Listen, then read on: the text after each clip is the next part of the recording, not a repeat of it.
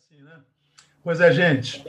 Para você que chegou agora, uh, eu já dei início no culto nessa noite. Compartilhei que foi da permissão de Deus que a Covid me pegasse, mas uh, eu passo muito bem, eu não tenho sintomas, não tenho nada, estou muito bem, graças a Deus. Medicado, acompanhado, e fiz questão de passar aqui nessa, nessa celebração do Natal que para mim é, está entre as mais importantes das festas da cristandade. A gente sabe que a nossa fé ela não está firmada no nascimento de Jesus, mas ela está firmada na ressurreição desse Jesus. Todavia, só, ressurre, só, só ressuscita aquele que nasceu e morreu. E hoje a gente celebra o nascimento daquele que ressuscitou para mim, de uma forma absolutamente equivocada, ah, por causa dessa diluição do conteúdo do evangelho eh, brasileiro e mundial, já tem áreas evangélicas que não celebram o nascimento de Jesus, porque é, descobriram que Jesus não nasceu no dia 25 de dezembro. E, na minha concepção, isso é um erro crasso, absurdo, quase ignorante, porque mais importante do que a data do nascimento de Jesus é o fato dele ter nascido. E no nosso caso, cristãos, nós adoramos a um Cristo que nasceu duas vezes na nossa vida. Ele nasceu um dia em Belém da Judéia e um outro dia ele nasceu no nosso coração, nasceu na nossa alma, nasceu no nosso espírito, gerando nova vida em cada um de nós, né? Então nós celebrar duas vezes o Natal, não deveríamos deixar de celebrar uma, nós deveríamos celebrar duas. Eu queria deixar uma palavra, cinco minutos com vocês, cinco minutos. Eu não vou pregar, não é a minha função hoje. A minha função aqui foi só de matar saudade mesmo de, de cada um de vocês.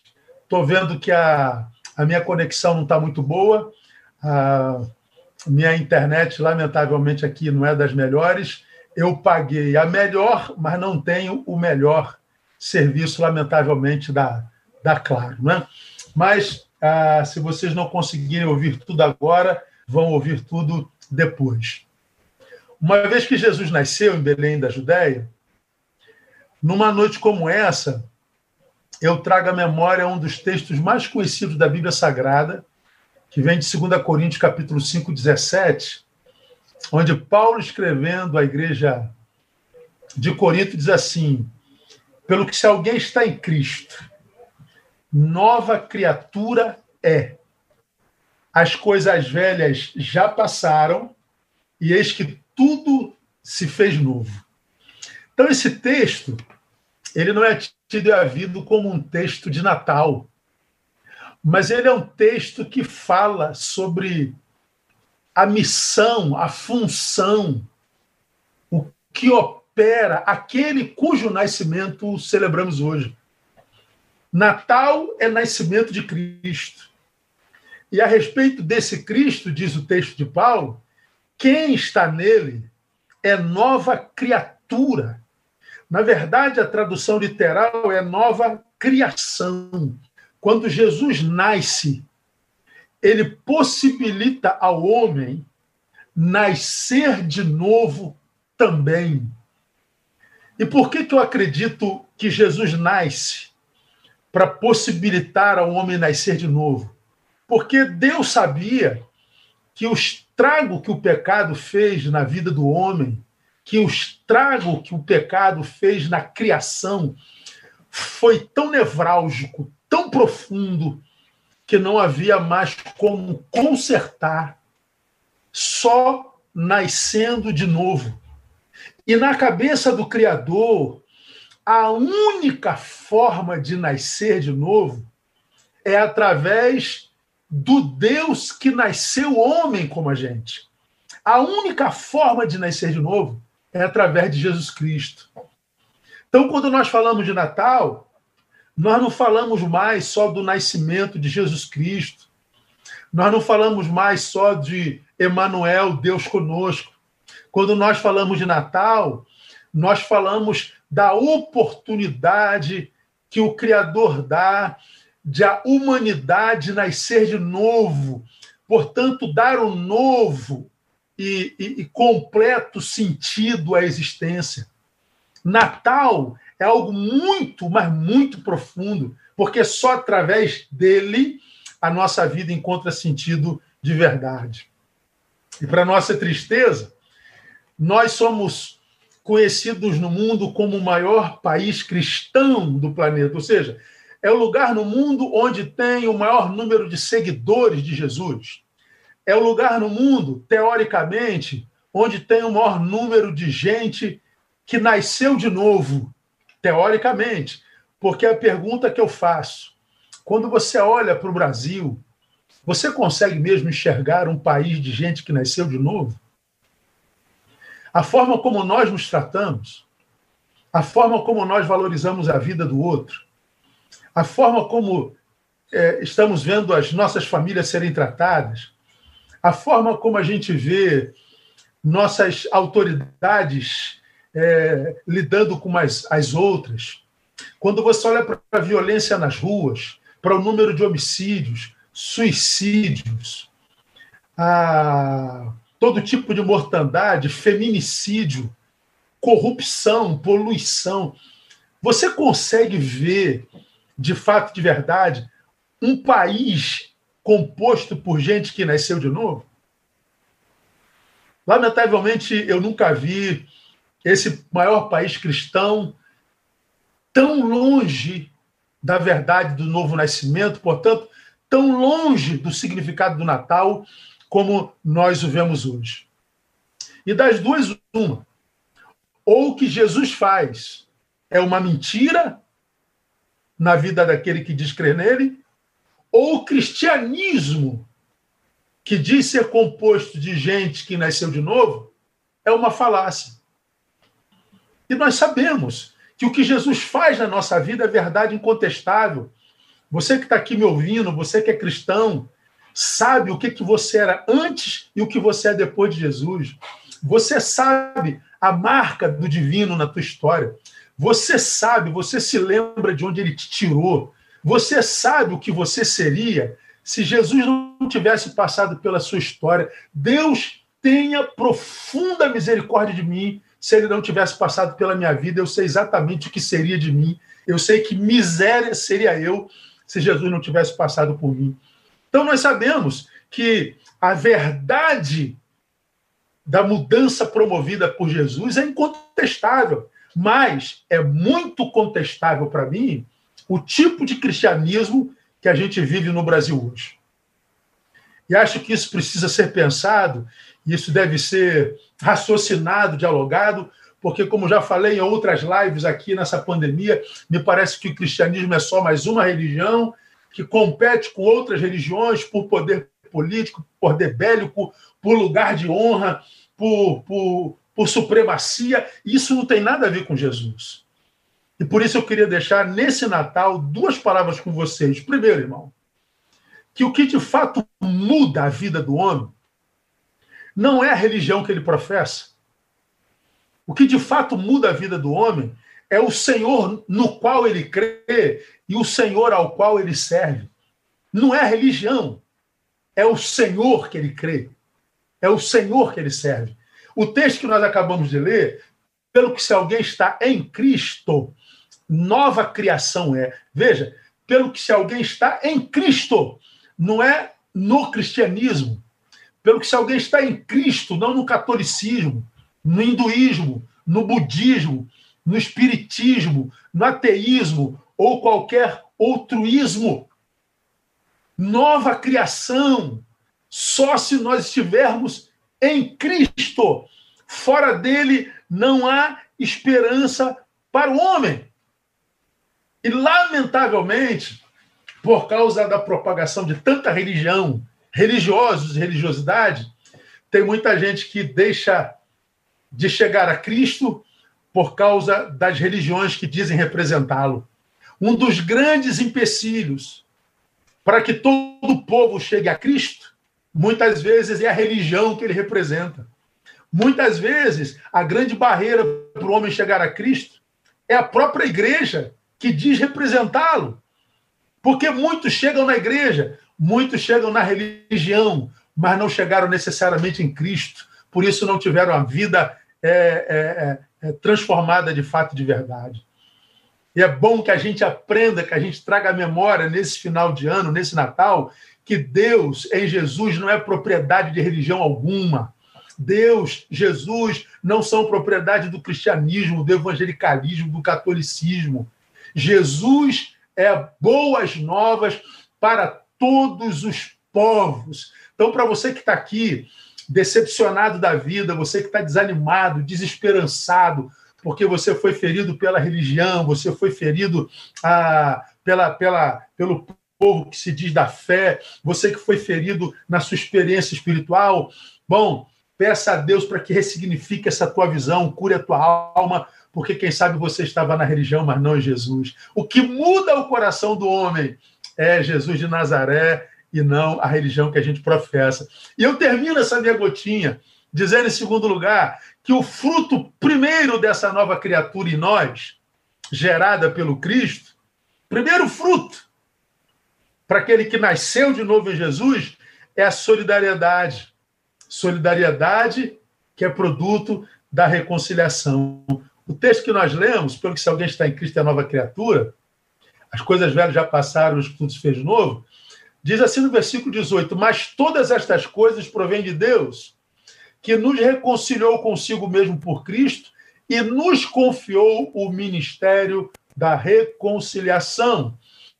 Pois que Deus estava em Cristo reconciliando consigo o mundo, não imputando aos homens suas transgressões e nos encarregou da palavra da reconciliação. Veja só, se Deus tem uma religião daqueles que nasceram de novo, essa religião ela trabalha reconciliação.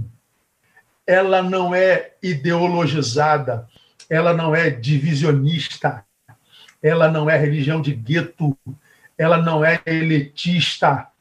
Religião dos que nasceram de novo é religião do amor, é religião do acolhimento, é a religião da humanidade restaurada, é da religião que respeita cores, credos, sexos, profissão, é a religião que não se mete na vida do outro a não ser que seja para abençoar.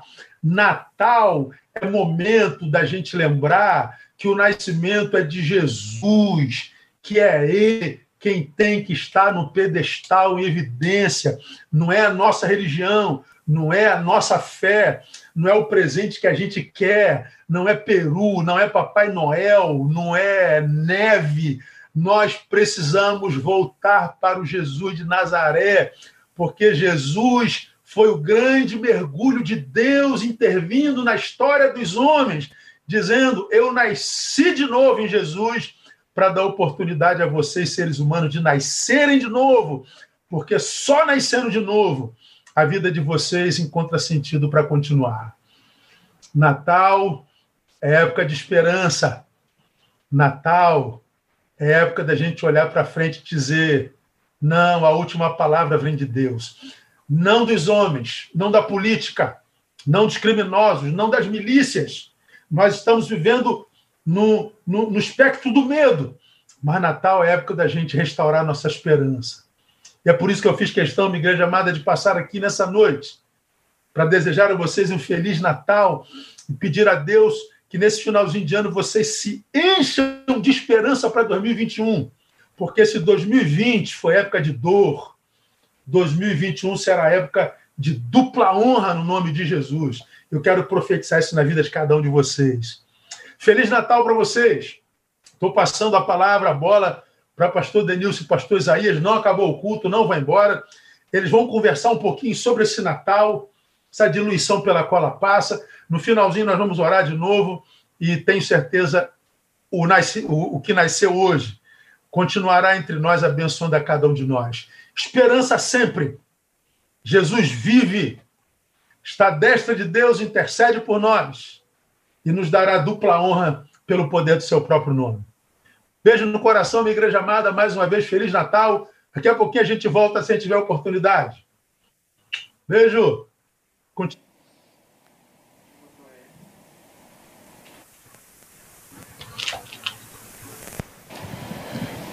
Deus abençoe, Deus abençoe, Pastor Neil. Que a sua recuperação seja a mais breve possível. Está sendo pela graça de Deus. Estamos de volta e belíssima reflexão que o nosso pastor fez, muito edificante para esse tempo, onde parece-nos que de fato o Natal tem perdido a sua essência cada vez mais.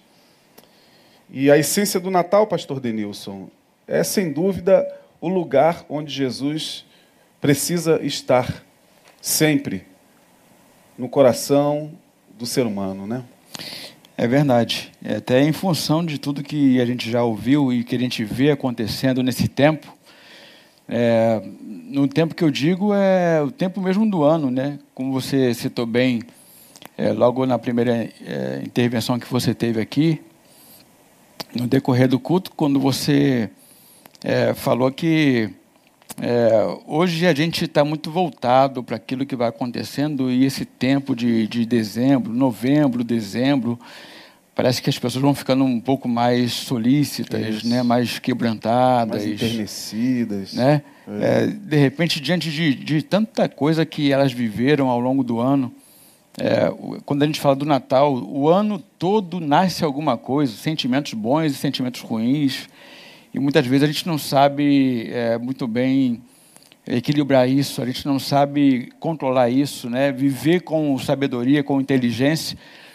E eu, eu entendo que quando a gente pensa no Natal é, e a gente pensa no Salvador, é o tempo mais propício para que de fato algumas coisas aconteçam. Né?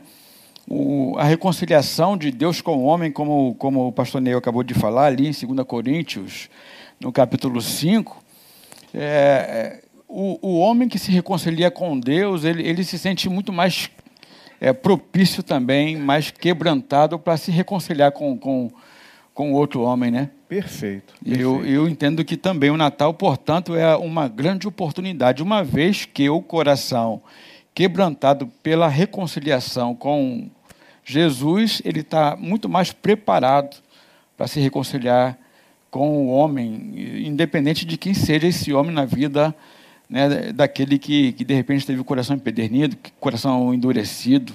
É, quantos sentimentos é, se apresentam ao longo da, da, da, nossa existência, né? É verdade. O que você acha disso? Não, sem dúvida. E quando a gente fala do ministério da reconciliação, o apóstolo Paulo vai dizer claramente que Deus estava em Cristo, Deus estava em Cristo reconciliando consigo o mundo. E nos deu. E Paulo, ele coloca esse peso sobre todo aquele, peso entre aspas, né?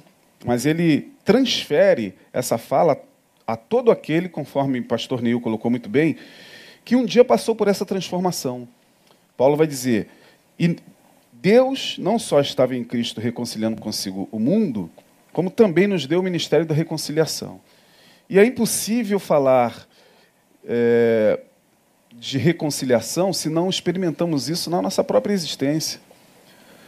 Se não somos essa ponte entre Deus e os homens, no sentido de fazer com que haja menos segregação, uhum, menos sim. dissidência, menos inimizade. Essa, essa reconciliação de Deus em nós, pastor Denilson, tem produzido que tipo de fruto? Numa noite como essa, eu penso sobre mim diante dessa palavra que você colocou e sou levado a pensar que tipo de reconciliação Isaías Marcelo tem representado ao longo da sua vida, uma vez que ele afirma ter nascido de novo.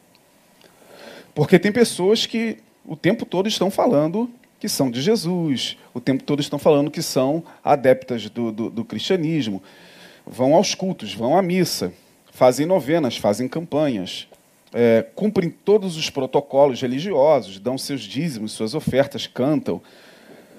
Mas são pessoas pelas quais Deus não consegue reconciliar nada, porque elas próprias não permitem que essa transformação, como foi muito bem colocado pelo pastor, primeiramente lhes, lhes mude, para que a partir delas outras pessoas possam, por elas, ser reconciliadas.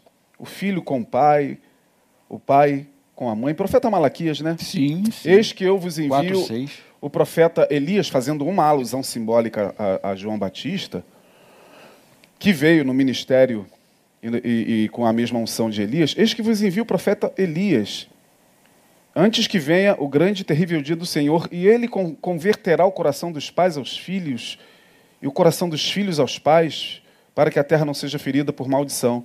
Ou seja, é, o ministério da reconciliação, para quem em si experimentou o nascimento, o Natal de Cristo, é esse. É, é fazer com que pessoas sejam reconciliadas, amigos sejam reconciliados. É, pessoas que estão aí brigando por bandeiras as mais variadas, ideológicas, não se matem. Ainda que você seja inclinado a, a, a uma certa maneira de pensar ideologicamente, não necessariamente você precisa ser mais um a provocar tanto ódio, tanta segregação, tanta dissidência, porque senão não somos, somos tudo menos reconciliadores de Cristo. Eu acho que a gente também pode acrescentar nessa reconciliação que você está falando e falando muito bem, nessa é, forma de, de agir, né, muitas vezes beligerante, é, na vida, é a reconciliação é Deus com o homem, né, que faz com que nós sejamos agentes da reconciliação, né? Sim. Como você citou agora. Mas eu também percebo que o evangelho, né, que é, Jesus vem ensinar para a gente, então, quando Jesus nasce, ele, ele vem é, apresentar o ministério da reconciliação, é o homem com ele mesmo, né?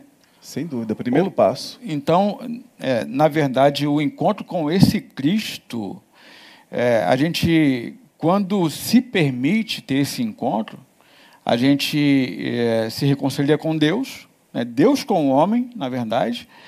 E, mas antes que eu me reconcilie com você, meu amigo, tem que haver a reconciliação consigo, consigo mesmo. Sem dúvida.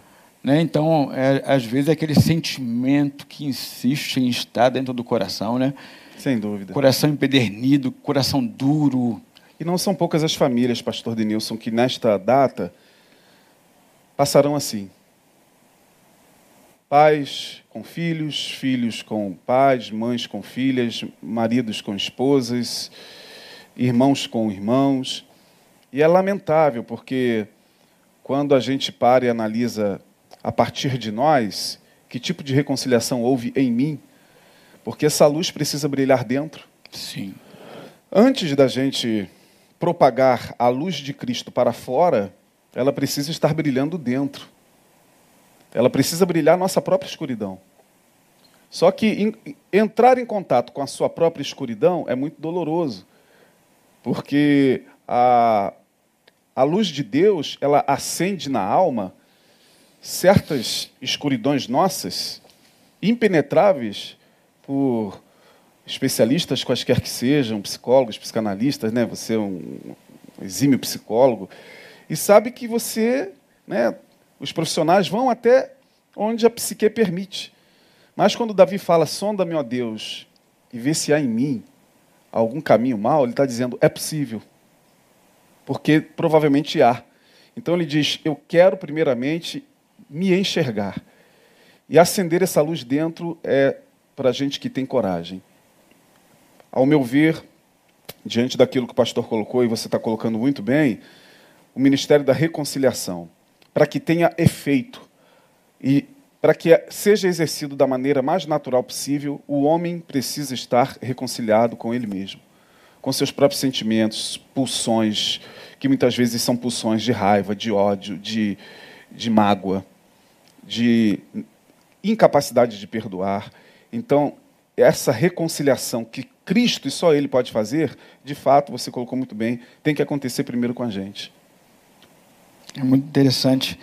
E que fica a reflexão: toda mudança, portanto, que a gente deseja ver no outro, começa em nós, né? Sem dúvida. Eu acho que fica. O Natal é uma oportunidade de uma, de uma reflexão, de, de se ver. Uma coisa interessante também que a gente pode destacar no Natal e nos textos que a gente leu né, aqui na, na uh, no início do culto, e aí eu queria que você até eh, pensasse junto com, comigo também acerca disso. É bem interessante que em Mateus, no capítulo 2, eu falei aqui sobre o 11, mas o 12 também traz uma coisa bem interessante. Porque fala sobre os, os sábios do Oriente, uhum. né, que você é, falou com, com propriedade aqui, aquela estrela que, que os conduziu. Conduziu, sim. Né? E aí no, no 12, veja que coisa interessante, que quando eles vão até Jesus, é, e, e, ali eles contemplam o mestre, né? o mestre que eu digo, o, o, o menino, uhum. né? o Deus menino, o, o que veio para cumprir o que deveria ser, para transformar a humanidade. Veja que diz o texto, que depois que, que eles vivem aquela experiência ímpar deles do encontro com Cristo. É, a, a, o encontro com Jesus nunca mantém o homem da mesma forma, né, Isaías? Não, de forma alguma. E é, o, o interessante é que eles regressam por um outro caminho. Sim. Ali esse... Que não é o caminho do ódio. Porque quando eles chegam a Jerusalém, eles vão primeiro a Herodes, Sim. inquirir sobre a criança. Herodes com ódio no coração, mas camuflando ódio, porque ele queria matar o tal rei dos, dos judeus, porque ele era rei. Que rei é esse que vai tomar o meu trono? Então ele camufla o ódio e chega para os magos e diz o seguinte: Olha, quando vocês acharem a criança, é, dizei-mo, né? Falem para mim, para que eu também vá adorar. Com muita estratégia para que ele fosse é, até onde Jesus estava para matá-lo. E aí os magos chegam, fariam esse caminho de volta, mas avisados por divina revelação tomam um outro caminho, não fazem o caminho do ódio. E, ou seja, eles vieram por um caminho que era o caminho do ódio. Isso aí.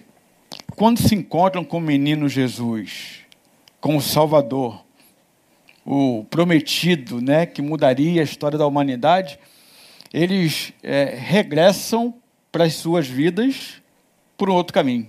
Exatamente.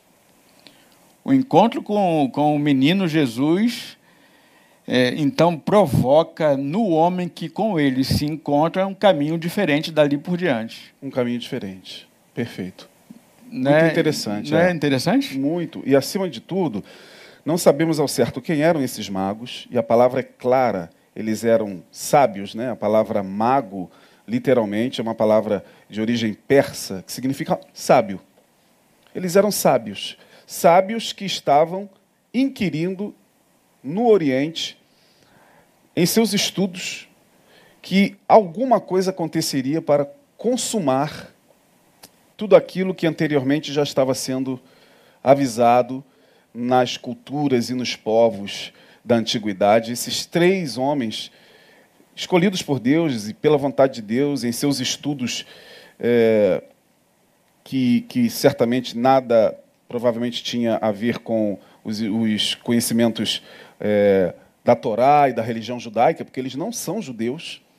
São eles vêm de um outro caminho de um outro completamente caminho. diferente. E isso que é, que é mais interessante, porque a, o nascimento de Jesus nessa perspectiva, também abre um diálogo com outras possibilidades de, de, de crença e de fé, sem que nós possamos agredir, sem que nós possamos é, desrespeitar.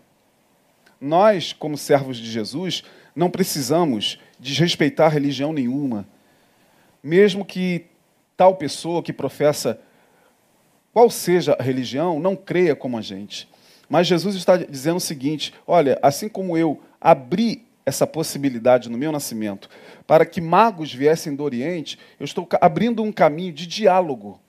Não é no sentido de vocês terem que, que professar a mesma fé, não, um caminho de diálogo, de não beligerância. Respeitabilidade. Respeitabilidade que a gente não vê hoje. E é interessante que, para você não, não atrapalhando você, no, na sua uh, linha de raciocínio, talvez tenha feito isso já. Nada que né? isso. Mas ali tem, tem os magos que não tinha nada a ver com aquela religião. Nada. Mas tinha também os que eram da religião, que eram os pastores que também foram chamados Sim. a participar. Ou seja, é, é, a partir de Jesus e em Jesus, tudo se amplia. Tudo se amplia. Ele é o presente de Deus para todos os povos.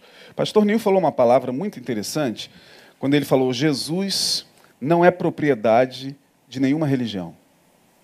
Eu achei muito interessante essa palavra dele, porque de fato Jesus não é propriedade de nenhuma religião, portanto, Jesus, como sendo, segundo a epístola aos Hebreus, como sendo sumo sacerdote eterno, segundo a ordem de Melquisedeque, aquele que apareceu lá a Abraão, a quem Abra, Abraão deu dízimos, diz o texto, né?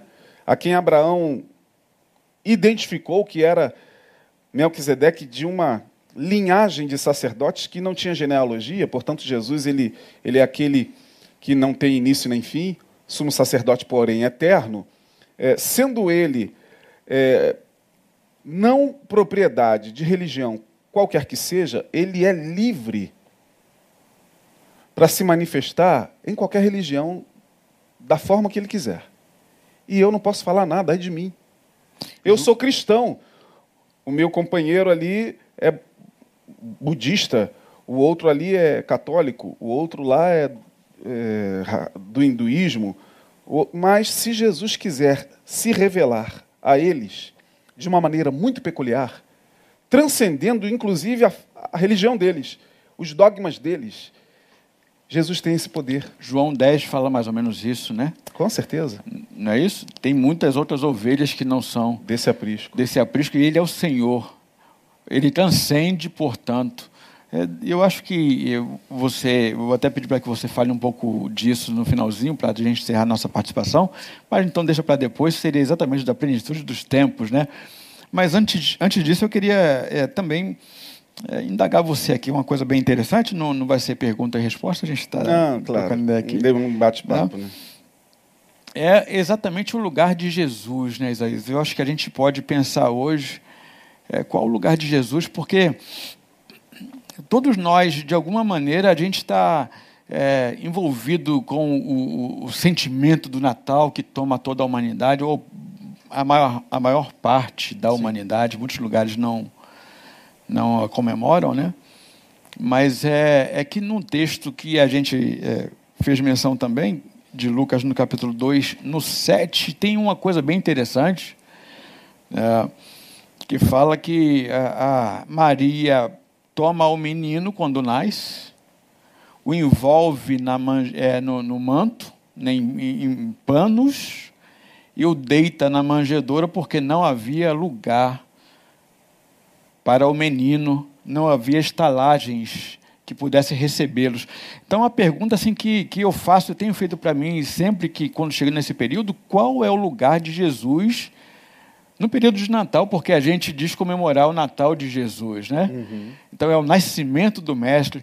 O que faz a gente estar aqui hoje, batendo papo, trocando ideia, é, adorando, né? é a gente celebrar o nascimento do, do Salvador do mundo, mas é, desde aqui, naquele momento, daquele tempo, o Senhor ficou do lado de fora, não tinha lugar para ele. Sim. E, e, a pergunta que fica aqui, que, tanto para você quanto para aqueles que nos ouvem, qual é o lugar de Jesus na tua vida? Nesse espaço todo né, da, da comemoração, né, do, dos comes e bebes, das trocas de presentes, qual é o lugar de Jesus? Será que Jesus tem lugar hoje, Isaías?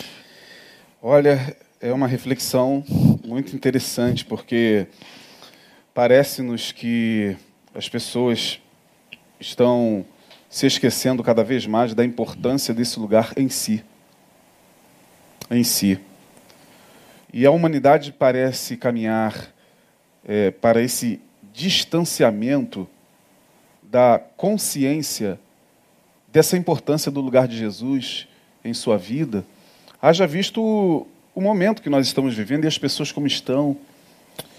Denilson, pastor Denilson, pastor Nil que nos acompanha e todos os demais queridos irmãos que estão conosco, diante do quadro que nós vivemos nesse ano, um quadro de uma pandemia jamais vista, pelo menos nos meus 51 anos de idade, é, eu nunca vi uma pandemia dessa natureza.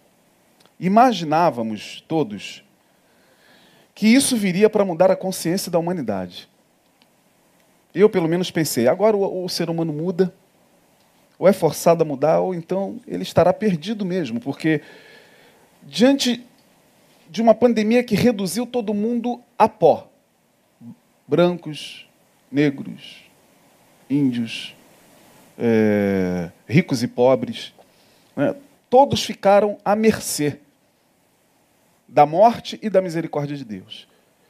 E aí, a gente vê que de lá para cá, parece que os homens não tiveram essa consciência da importância. É claro que eu não estou falando que foi Deus ou Jesus que mandou, tem gente que falou isso, né?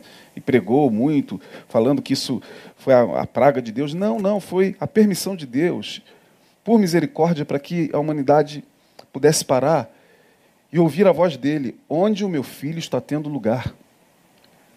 É, nesses quase dois mil anos de história do cristianismo, no que se transformou a religião não só é, oficial, como as demais vertentes protestantes, é, onde é que Jesus tem ou teve o seu lugar? Porque esse ano veio para mudar muita coisa, mudar, reflex, é, é, mudar a, a, a mentalidade e fazer as pessoas pensarem um pouco mais sobre espiritualidade, sobre o valor de fato que se carrega dentro, o tesouro que Jesus falou que a traça não, não rói, a ferrugem não consome, porque isso é Jesus ter lugar em nós, através dos seus ensinamentos, daquilo que ele deixou. E aí você falou de Maria. Bom, Jesus, quando bebê, não teve lugar. Jesus, ao longo da sua vida e de seu ministério de 33, 33 anos de vida terrena, também não teve lugar no coração de muitos como diz o profeta Isaías, né? quem olhávamos para ele e nenhuma beleza víamos para que o desejássemos. Né? Quem deu crédito à nossa pregação? E Jesus, depois que aparece a João em Apocalipse, já glorificado, lá em Apocalipse, revelando a João os acontecimentos dos últimos tempos, também não tem lugar em uma determinada igreja que ele vai dizer: Eis que estou à porta Está do lado de fora. E bato, está tá do lado de fora. Igreja que se chamava dele. Se Igreja que se dizia dele, que tinha pastor, que tinha gente adorando, como a gente, né? Cantando, é, fazendo tudo que uma igreja evangélica faz. E ele está dizendo: Eu estou do lado de fora. Ou seja, os templos, mesmo os religiosos evangélicos, não determina que Jesus está do lado de dentro. A determinação em nome, inclusive, dele. Isso significa dizer, portanto, que de fato, é, corroborando com o que o Neil disse, é, a religião não salva. Não, não salva é, de maneira nenhuma. A grandiosidade, portanto, do Natal, do que a gente está fazendo nesse tempo, trazendo à memória, a reflexão, é exatamente a grandiosidade do Cristo que a gente adora, que a gente celebra, que Ele é quem de fato é a vida que transforma. Exato sobretudo e a partir da consciência, né? Eu acredito que para os próximos anos a voz do Espírito Santo continuará ecoando, porque quando o texto diz é, que o Espírito Santo fala, né? Eis que estou à porta e bato, lá nas cartas é, às igrejas da Ásia, é, o Espírito Santo continuará falando. Quem tem ouvidos para ouvir, ouça o que o Espírito diz às igrejas. Então, daqui para frente, é, Jesus continuará buscando o seu lugar nos nossos corações, porque o desejo dele sempre foi esse. O desejo de Deus sempre foi esse. Que a sua criatura, a quem ele amou de tal maneira que deu o seu filho, fez com que Jesus nascesse, como Paulo diz em Gálatas 4:4, vindo à plenitude dos tempos, Deus enviou seu filho nascido de mulher, ou seja, ele não veio numa nave extraterrestre, ele não apareceu numa montanha iluminado, ele não saiu de nenhum outro lugar e de nenhuma outra dimensão como um Cristo. Né? Ele nasceu de mulher. Paulo vai dizer: nascido de mulher, nascido sob a lei, para cumprir a lei como qualquer ser humano. Então Deus nos dá esse presente para que a gente possa entender que a, a importância de ter Jesus em um lugar privilegiado em nossos corações, principalmente nesse tempo que nós estamos vivendo e para os próximos tempos, será de vital importância, ao meu ver. Porque se a humanidade não acordou e não acordar para o que está acontecendo e para a degradação, tanto moral quanto ética e principalmente espiritual, aí sim, Deus não será culpado de nada do que nós próprios fazemos com, com, com Jesus. Nós, como essa igreja, né, nós não queremos que você entre. Estamos aqui cantando em teu nome, estamos batendo palmas em teu nome, estamos fazendo tudo aqui dentro em teu nome. Mas, por favor, fique aí fora. Porque, às vezes, Jesus entrando, ele desmonta tantos interesses dentro de determinadas instituições, ele vai ter que confrontar tanto, tanta coisa que já está estabelecida em nome dele, que é melhor ele ficar do lado de fora. Né? A placa está lá, né? o, o púlpito está lá, a Bíblia está aberta, e, mas ele continua do lado de fora, porque ele não tem a ver com religião, com dogmas, com preceitos, ele tem a ver com isso que você falou. Então, se a gente aplica esse Jesus do lado de fora, né, significa dizer, portanto, quando a gente volta para o Natal, é do que a gente tudo está falando aqui, é, a minha, eu tenho uma irmã que faz aniversário no dia 24.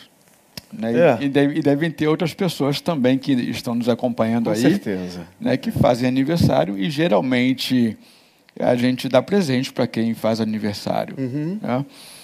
Mas eu, eu entendo que é, Jesus seja um dos poucos aniversariantes que no dia do seu aniversário ele não ganha presente, né, cara? Rapaz, olha, você falou uma coisa interessante, porque é bom ganhar presente. E quando você ganha presente de alguém, significa que essa pessoa está dizendo para você, principalmente quando você é surpreendido, significa que ela está dizendo para você: você tem um lugar especial em mim. Você agora tocou num ponto extraordinário. Porque quando você dá presente a alguém, você está dizendo a essa pessoa o quanto ela é importante para você e o lugar que ela ocupa em você. E justamente isso que você colocou, o aniversariante ganha que presente? O que, que ele busca nessa noite de Natal que vai acontecer daqui a algumas horas, do dia 24 para o dia 25? Qual é o presente? É uma, uma, um desafio agora que você colocou para os nossos queridos irmãos. Fica a pergunta para ele. Qual né? é o presente que você poderia dar a ele? Que tipo de presente nós poderíamos dar a ele para que ele pudesse se alegrar? Só você pode responder, só eu posso responder. Muito é uma incógnita que ficou agora, né? É, a gente com certeza comprou presente para os familiares, quase todos, né? as, as é, é, árvores ficam montadas, abastadas de presente ali. Sim. Qual é o do Cristo? Qual é a de Jesus? Fica a pergunta, acho que vale muito a pena assim. essa, essa reflexão. E aí, quase indo para o final só, aqui, é, finalizando, é, é, que aquele texto do retornaram, voltaram, uhum. né? Por outro caminho. Por outro caminho significa é, o voltar é uma conversão que se faz. Voltar. Metanoia, né? Metanoia. Metanoia, que significa é, literalmente dar né? Meia volta, né? Meia volta, né? É, Você que foi militar com... sabe, né? Exatamente. Os militares sabem exatamente o chamado meia volta, volver, né? Me, me, meia volta, volver. Meia volta, então, volver. eu, eu entendo que, que esse período do Natal, quando a gente reflete no Cristo que nasceu e que transformou, que veio na plenitude, como você é, bem colocou aí, é, é uma oportunidade de mudança de vida, uma metanoia, uma conversão. Eu acho que vale muito a pena. E aí, é, contrapondo isso, é exatamente uma frase que é atribuída a Einstein, que diz né, que insanidade é fazer a mesma coisa todo o tempo. Querendo mudança. Esperando um resultado diferente. Exatamente. É, Jesus pode transformar, Jesus pode modificar. é, Jesus pode ajudá-lo a, a, converter, a viver a metanoia. É, pensa nisso aí, você que está acompanhando a gente.